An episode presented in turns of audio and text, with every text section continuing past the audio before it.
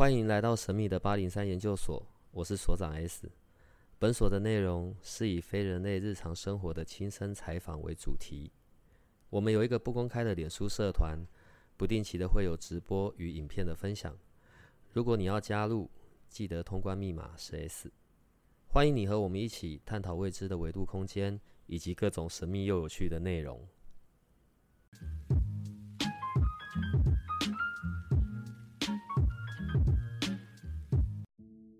那么今年是虎年，从十二地支来看的话，就是寅年。那如果从所长的命盘来看流年的话，似乎所长明年会可能会需要开大刀。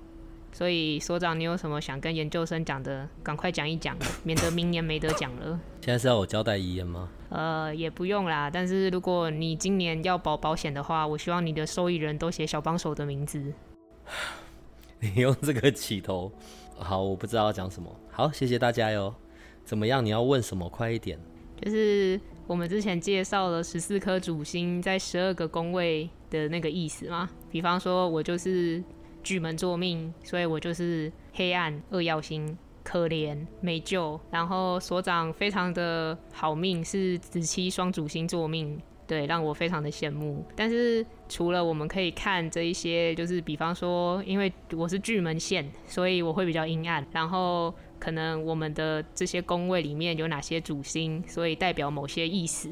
但是我们要怎么样？我们有没有办法？就是从紫微命的命盘上面，除了这些代表的可能我潜在的个性以外，更重要的是去看到我可能。在我的生命中会发生一些什么事呢？比方说，像刚才讲了所长的命盘的流年嘛，就是明年所长可能会需要开刀，所以保险受益人都写我的名字这样子。录节目不能骂脏话，好，所以你没有认真，不是从那里开始，你应该要先从我我们是不是先讲关于地支的位置，对吧？所以不是只是去看看十四主星，然后还有去看所谓的流年，不是那样看的。呃，我之前是不是讲，其实你要用立体的方式来看，对吧？嗯，所长时常讲这句话。所以它是一层一层的。所以第一个，你首先要去看看你命宫所在的那一个地支，那一个地支代表的就是你隐藏的个性，天生的。所以我们。子丑寅卯辰巳午未申酉戌亥，它的位置是不会变的。所以假设像你的命宫是落在辰，然后所以辰的那一个地支里面的意思，就是你的潜在的个性。接着再往上看一层，我们是不是有讲你的那个命宫在的那个地支又有分三大项，对不对？什么四墓地，然后四方马，有没有？有。所以接着是看那一层，那一层才是来也是一样，关于你隐藏的个性，还有你的那个宫位在那里，你有可能会遇到的一些情境状况。好，那一个看完之后，再往上一层，才是关于你的命宫，命宫里面的主星。呃，我们还没谈到辅星的部分，主星就代表了你主要的个性性格。这一个这一个主星的人，或者是双主星的人。哦，他会有些什么样子的呈现，然后以及他适合的一些，他适合的一些，不管是未来的工作，或者是跟他个性上比较吻合的，所以再往上一层，就要看你身宫的位置了。身宫，如果说你的命宫，因为第三层是关于你的命宫，然后关于你里面的主星嘛，那边是你的跟命运比较有关的，天生的。身宫就比较代表的是运，所以身宫里面的主星。辅星，它代表的是你三十五岁之后，你的运的开始启动，然后中间会遇到的一些状况。接着再往上看一层，就会去看有的这些主星、辅星之后，你的那个里面的妙望平线或者你的双主星，它又会有截然不同的影响，因为这些东西是联动的。所以再上去一层是妙望平线，妙望平线之后再上去一层。就会开始去看看你整张盘，整张盘里面你的各项关系，父母啊、子女、兄弟、财帛、迁移这一些，你跟他们的联动的状况会是什么？接着才会放进跟流年，然后还有大线、小线，然后还有你的四化，每一年你可能遇到的事情。好，所以像你刚才举的那个例子，如果我用我现在来看明年，明年在明年的时候刚好移到的是我的官禄宫，对，可是在我官禄宫里面，因为还有前后夹的这个问题，所以看来明年我的整个大问题会是在健康上面的，所以才会说哦，有可能会是嗯，就是身体上面的要小心，呃，对，可能就会 开刀或者是干嘛的。你刚刚的那个开头，我其实听不懂，你是在关心我还是在诅咒我？所以这部分有回答完你刚才的提问吗？我一直都非常的关心所长，我当然最关心的就是保单上面受益人是不是我。然后嘞，所以你接着又要问什么？所以你看嘛，我们就好像刚才讲，所长刚才讲了，就是这一整个是立体这样一层一层堆叠上去的。但是我还有另一个疑惑是，当然看得懂紫薇命盘是一件我觉得非常值得。这样讲好像有点奇妙，但是我觉得应该算是值得炫耀的事吧。就是我以后可能跟朋友出去玩啊，还是过年的时候亲戚来家里啊，我就跟他们说：“哎，把你们的那个生辰八字交出来，然后让我来预测一下你们可能接下来一两年会怎样，或者是你们的一些潜在的个性其实是怎样，又或者是你们的过去发生过什么事情。”然后他们可能就会目瞪口呆，觉得：“哇塞，太厉害了吧，小帮手，你什么时候学会看紫微斗数的？”但是好像也就这样了。我的意思是说，就是好像我可以讲出来，哦，好厉害哦！天哪，你怎么知道啊？如果我们将来真的发生这些事怎么办？可是到这个时候，他们如果问了我这个问题，我就会，呃，其实我也不知道该怎么办，我只能告诉你，就是就这样了，哈哈。那我们有没有什么办法或者是工具，就是可以再让我更进一步、更上一层楼呢？就是至少不要只丢给人家问题，然后人家问那我该怎么办的时候，我就回他，呃，我也不知道，哎。我觉得可以看懂自己的命盘，跟去看别人的，当然那是两件不太一样的事情。呃，看懂自己的命盘，然后知道自己的个性，还有在各个关系、各种不同关系上面的呈现，以及要留意的部分。嗯，我始终觉得自己的命自己看啊，会比较好一点。好，除了看懂之外，看懂另外会带来的是。我我想可以让自己去更更了解自己。好，我用紫微斗数做例子好了。其实，在在辅星的部分，我们讲到它有吉星有煞星，里面有两颗很特别的星，地空跟地劫。这两颗辅星不能算煞星，它是可以被教化的。可是为什么学紫微斗数的人对这两颗会很特别小心谨慎？因为这两颗会让你的努力，呃，你知道，我我们学紫微斗数的人会讲什么半空折翅啊，然后反正飞得越高摔得越惨。地空地劫它所处在的宫位，或者它在你的流年出现的时候，通常，呃，它会造成的它的启示。是你所建立起来的，不管什么样子的结果，什么样子的基业，可能就会你知道从中腰斩，然后甚至会让你直接去到什么都没有，被人家整个拿走，呃，或者是你自己无意识的摧毁掉，然后你就得要一切重来。尤其如果地空地劫是落在你的命宫、身宫、迁移宫，它的影响是更大的。嗯，可是这是坏事吗？就结果而言，是是我们都会想要避免的。可是它相对是给出一些提醒。当你的流年来到的那一个时候，或者在你的命宫、身宫本身就有那一个，它是在提醒你，可能你在对于某种事情的追求上面不能太过。你的物欲越大，它所带来的反噬就会越严重。可是它不是没有可以处理的方法，在紫微斗数里，因为我们讲它是可被教化的，你唯一能够去消耗掉它，你唯一能够处理掉它的方式，就是多做好事啊。什么叫多做好事呢？布施、送药，或者是多去传递关于正能量的东西。我我们在现在在讲的是紫微斗数，但你不可以把所有的责任。都放在诶，我的命盘上面很糟啊，我的主星是巨门线呐，不是那样看的哦。因为如果你在看关于一个人、一个人类的正常的发展，它是包含了身心灵三个部分的。呃，你的思考模式、你的想法，你在灵性上面的呈现，你是否有多了解关于你自己？你的身体，你是不是有在做运动啊，保持健康啊？当然这些都很老调重弹嘛。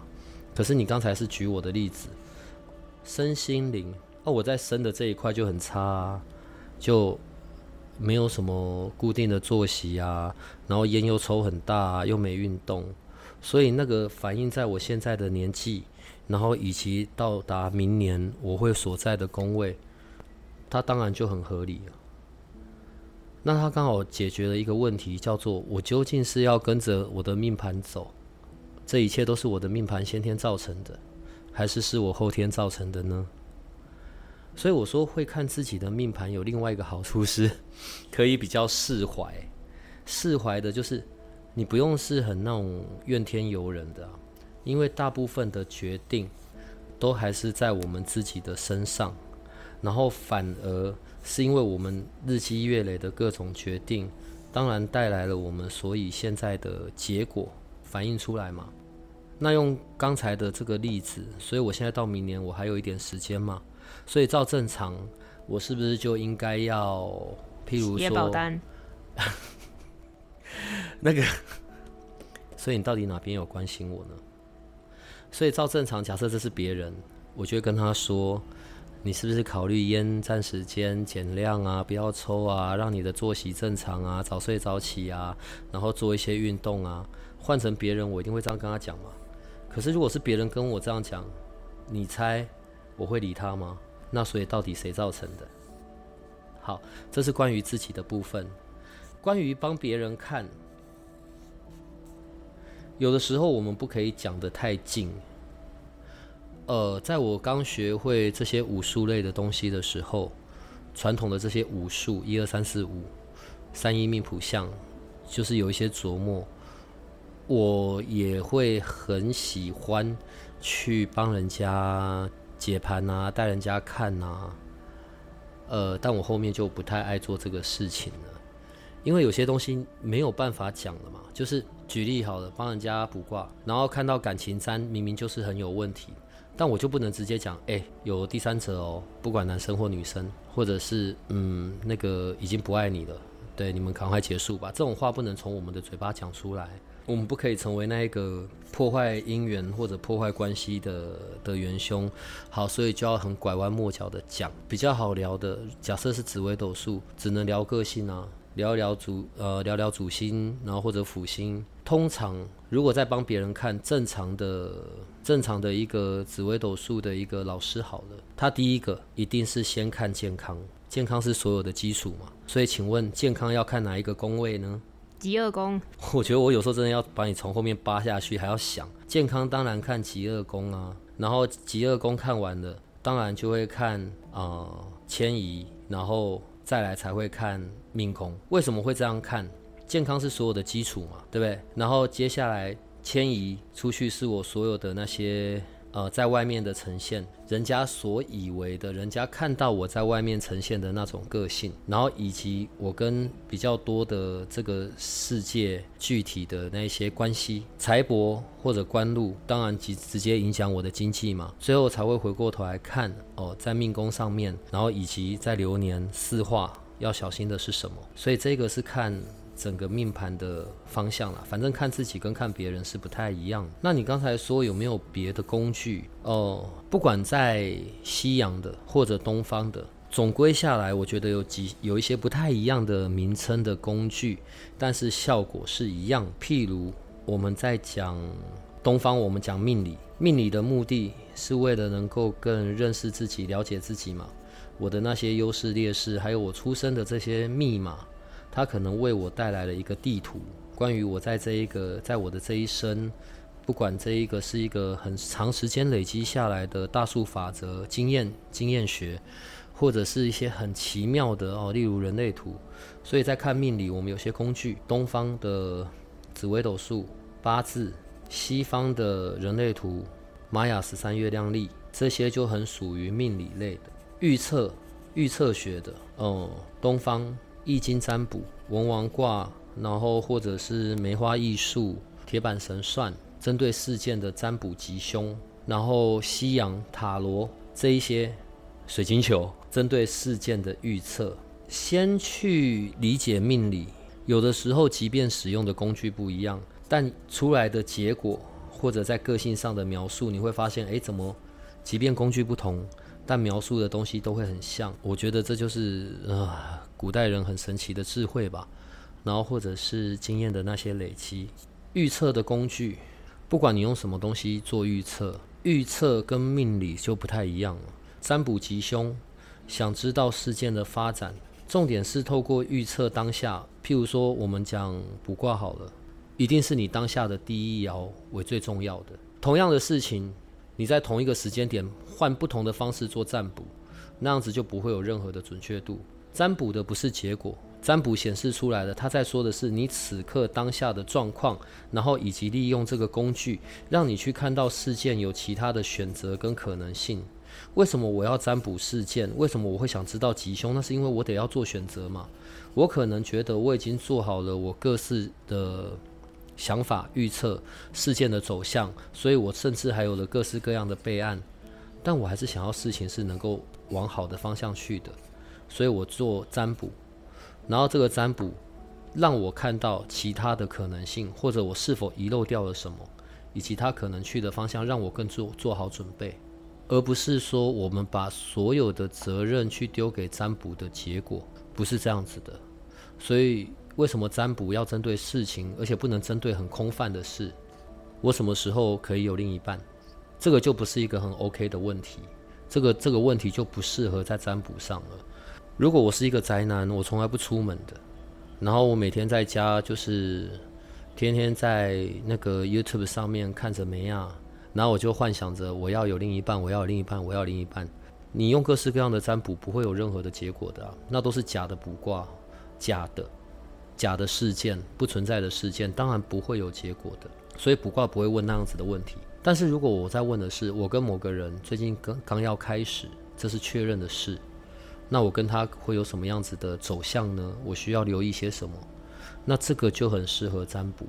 所以你刚才问我说，除了紫微斗数，还有其他的工具吗？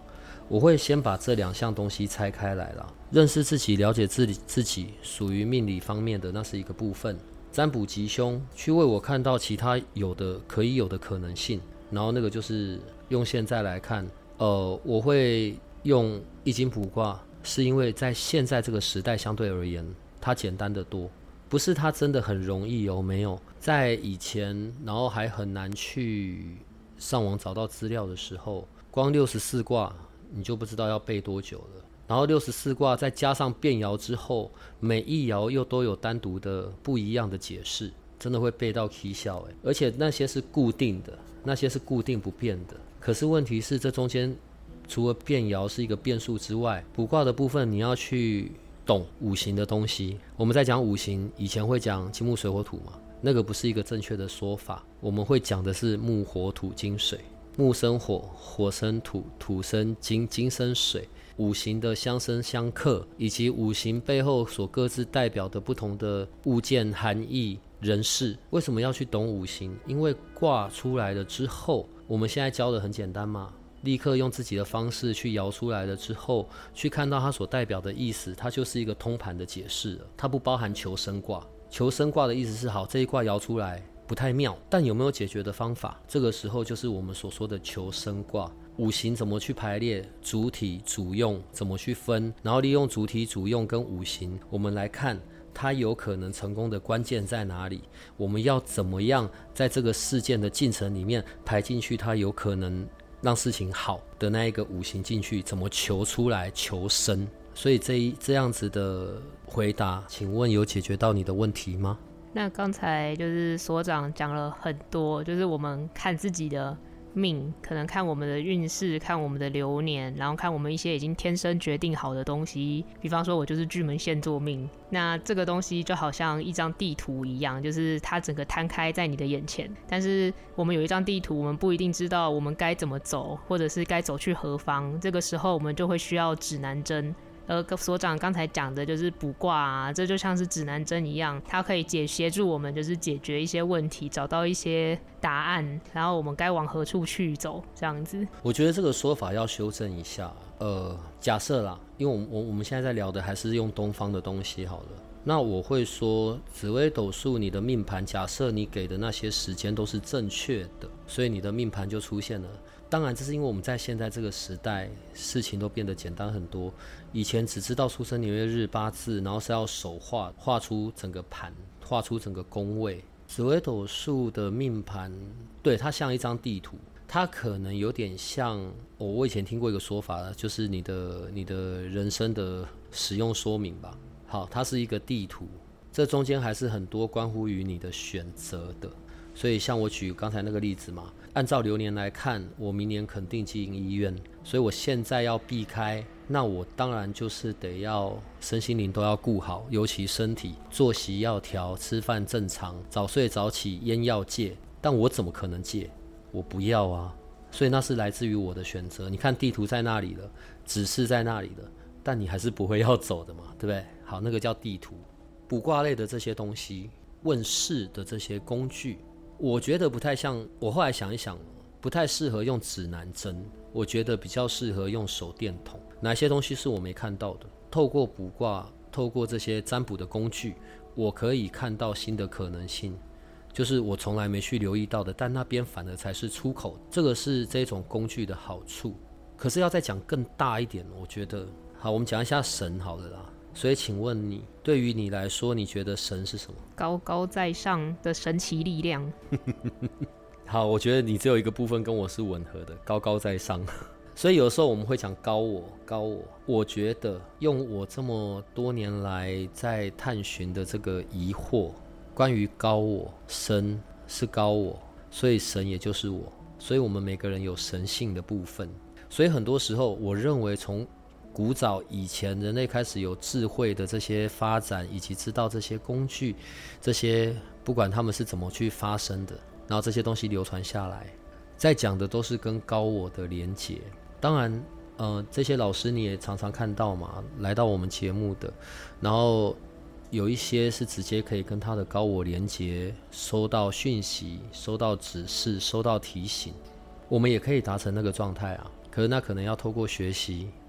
不管是往神明的方向走，还是是往自身的方向打坐啊，然后去想办法连接神性啊，然后去开启能量场啊，这是一个。我我我可能就没有那一块，那我可能就是运用这些工具来达成我跟我自己高我的连接。终极的目标，我们当然希望可以不用透过任何东西，我就可以跟我的高我合一嘛。所有的人都在讲合一，合一，合一。那可能是一个很美好的状态，而且我认为每个人在他的生命里一定曾经有过那一刻，在那一刻的当下的感受、体验以及事件的顺利运行发生，一定是很美好的。可是那个不会占大多数的时候，所以我我选择了一个占卜的工具，那个只是一个工具而已，它来让我跟我的神性，让来让他来跟我的。高我来产生连接，而且我知道怎么去解读。我知道哦，原来我漏看掉了什么，或者诶，这件事情外美内虚，看起来很好，但实际上千万不可走。一走了之后破财，或者是呃你会损失掉关系。所以你说指南针，我觉得手电筒会是一个比较适合的。而且现在学很简单嘛，我我指的很简单，是我们只知道怎么进，我们只要知道怎么进行。我们怎么样知道去摇出上下卦？我们怎么样去理解那个卦意所代表的那个意思？其实这种方式一般人都在用啊。宝贝到庙里面，直接利用那样子的一个神圣空间、神圣的能量，问是或否，由宝贝来给我们指示，或者求签师，从签师里面求到一些回答。然后还有我们现在在讲的卜卦，用金钱卦的概念。金钱卦的方式怎么排出卦象卦意？在说的是什么？古代更厉害的啊，那个诸葛亮，然后呃，鬼谷子吧，好像也有那种，甚至是不需要有物件的，直接由当下的时间或者他所看到的某件事情就来触击，然后马上就有卦出来了。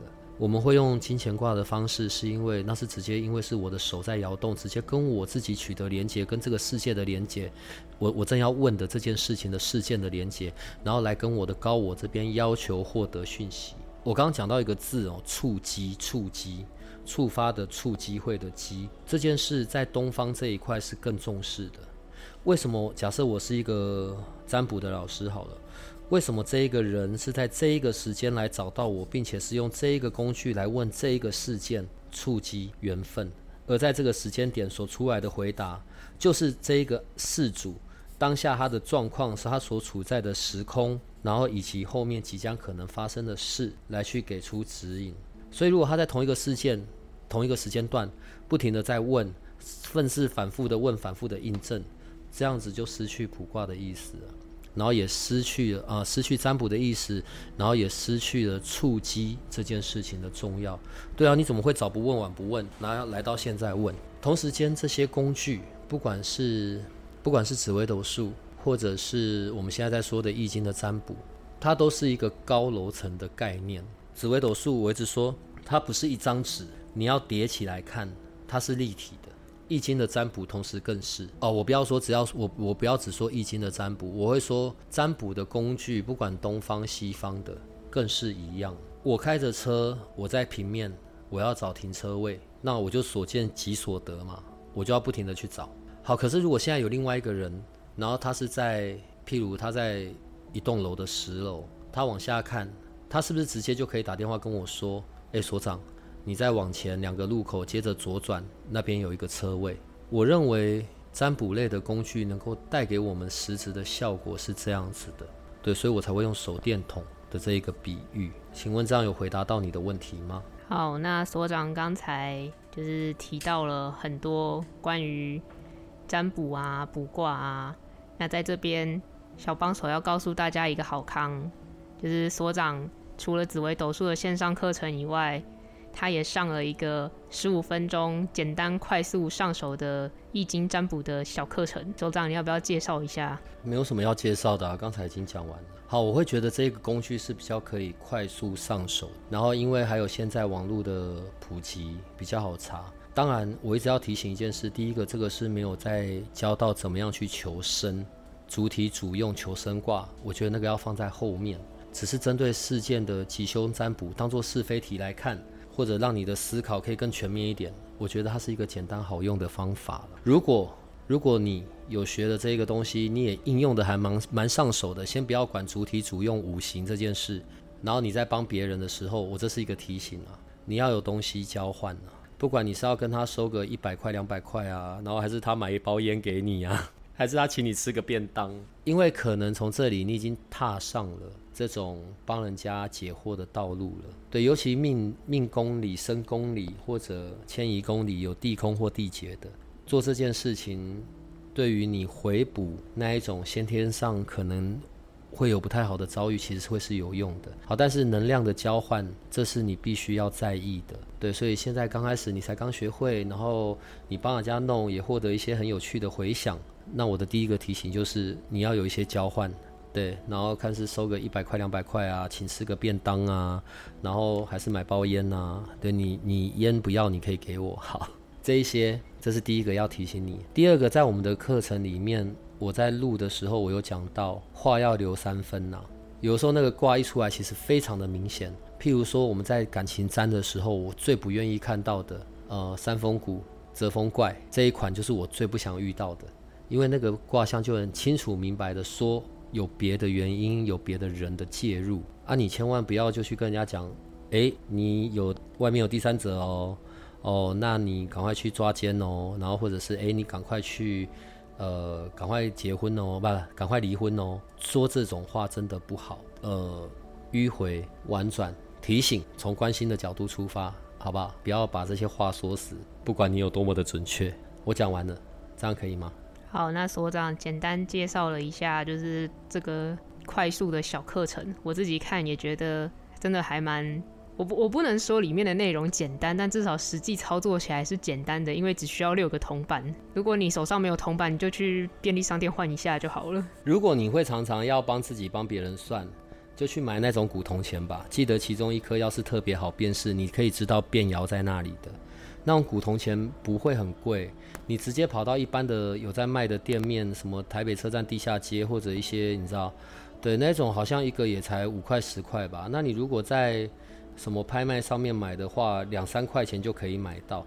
当然，如果那个是你长期会带的，你想要跟这一个工具是有长期的默契、灵感，你在养它，你在养气，那你可以挑贵一点的，你可以挑你自己很喜欢的。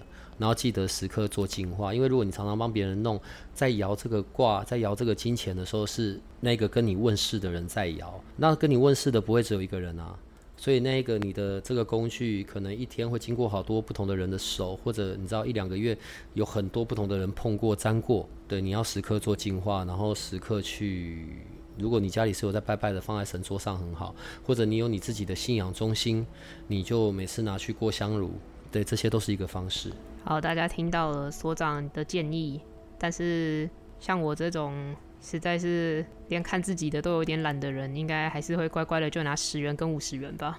好，那另外还要再告诉大家，就是我们的紫薇斗数线上课程基础班一级的单个课程已经上线了，有兴趣目里面在讲的是。十二地支宫位，还有十四主星更详细的介绍。另外还有天盘、地盘跟人盘，所以如果大家有兴趣的话，参考看看，拜托。你家拜托干嘛？你们巨门县的人真的都很极端呢，你有病吗？哎呦，我刚刚讲了哦，是立体的在看，对不对？所以很多人，尤其初学的人。会很不去看到那个关键，因为很容易就被十四主星它的各自所代表的形象，或者是它的个性很吸引。地支才是最重要的关键，你要知道你脚踩在哪里，从那里出发，才开始往上看啊。地支的位置、命宫的位置、身宫的位置，然后在这中间开始全部牵涉到主星跟福星以及妙望平线的关系，这一些才是地基完整的整个地基。到妙望平线结束之后，整个往上才会去看到流年、大线、小线四化在讲的的重。当然，你的使用说明、你的地图、你的个人的独一无二的地图。你就可以解读的非常清楚。好，那么大家今天这一集听的还过瘾吗？然后大家要记得，就是选择权决定做某件事情或不做某件事情的的那个关键，都是在我们自己手上的。所以大家不要像我一样，看到自己是巨门线做命就怨天尤人，然后把所有一切希望都放在所长的保单上，这样子。你们巨门线的人真的是人格分裂，好不好？另外还有一件事要修正，不是双不是双主星做命就比较好，没有。紫薇七杀在我的命宫双主星，对，但是问题对我会但对我很大的运势影响，全部在身宫上面。然后所以刚刚看在我的身宫里面，哦，在我的身宫里有一颗地空，然后所以有禄存，但是禄禄存前后一定夹夹擎羊跟陀螺，然后当它产生在流年上面的时候。你知道他给的指示就是这样子的。好，不管是透过紫微斗数的命盘，你个人的命盘，或者是在你生活里遭遇事件，你要有一些别的指示、别的获取讯息的提醒，所以使用卜卦。我觉得焦点啊，全部都是在跟你的高我有机会的那个合一，还有获得讯息上面。然后这一切要有足够的练习，因为如果你只是看。你只是听，你那个练习是不够的。可是当你从练习，从自己的盘开始去看，然后或者是从自己在生活中的遭遇去练习卜卦这件事，因为我们现在在讲的是卜卦嘛。随着你的熟练度，你接收讯息的能力是会有很很突飞猛进的提升的。我我是在很年轻的时候会这些东西，可是我之前有讲，我一直觉得紫微斗数很没有用。然后另外。我觉得卜卦也还好，呃，如果有有进入我们那个课程的，我在里面有提到嘛，我在很年轻的时候会，然后太卖弄了，然后还有发生一些事，所以我就不再碰了。因为在我的那个时间点，我无法理解，也并没有真的去体验到所谓的透过这些工具去跟高我做连接，甚至我不会去看到人生可以有的选择。我刚刚举那个例子嘛，所以我从现在开始应该要戒烟，应该早睡早起，应该正常吃饭。问题我就不要嘛。所以在我很年轻的时候，我不会觉得是我不要，我只会觉得哦，你那上面写那些关我屁事，还早，而且又就是事情看来就会这样跑了，那我何必呢？就是我是一个比较呃不积极的态度在看这个，那当然我就会自然觉得紫微斗数很没有用。可是像你刚才讲，你知道选择权是在自己身上的，这边都是一些提醒，然后透过这些提醒，我可以让事情往好的方向，这个时候就还蛮健康的。你们巨门县的人真的很奇怪，就是你们都是没有中间值就对了。好了，我没有要再多说的了，所以请问今天这样子可以吗？不是我可不可以，是研究生们可不可以？我现在在做的这一切都是为了研究生，他们都非常的喜欢听所长讲话。唉。我觉得呢，这样好了啦。研究生可以跟小帮手的 lie 去提一些问题，然后之后我们每一周有一些固定的时间，就针对这些工具来回答。如果你自己有在进行，或者你遇到的一些问题，我觉得这样是比较好的。反正这样也可以有点教学相相长，有一点正向的。我自己在用，不仅只是不仅只是用六爻。有更进阶的，然后可以跟六爻串的，但我觉得现在讲这些很早，而且会搞混。在东方的占卜里面，象在天成象，那个象或者数数数数学的那个数，气空气的气，或者理象数气理这四种是我们会运用的方式，但现在都不用看到那边，现在只要先去看象形象。文字啊，符号啊，那个叫做象。卜卦的那个六十四卦，认识阴爻、阳爻以及它排列组合出出来后所代表的意思，那里在讲的就是象。先把这边会吧，先把这边能够有意识的，能够分辨，我觉得其实就会很厉害了。好了，所以之后有什么样的问题，我觉得你就留言给小帮手，然后每一周我们就可以针对你所问的问题，一次性的在节目上回答喽。好，那就这样，拜拜。好，大家都听到了，就是所长在吊你们胃口，四个东西他只讲了一个，他真的很坏。你是能够会些什么？你只会教我买保险，你还会些什么？好，所以就是大家以后如果有任何就是对命理工具的疑惑，就是想知道的事情的话，可以留言给小帮手，然后我就会逼所长回答大家，然后我也会逼所长去买好保单。你应该要自己学会的。你没有认真，我还不想在这边讲你。好，跟大家拜拜。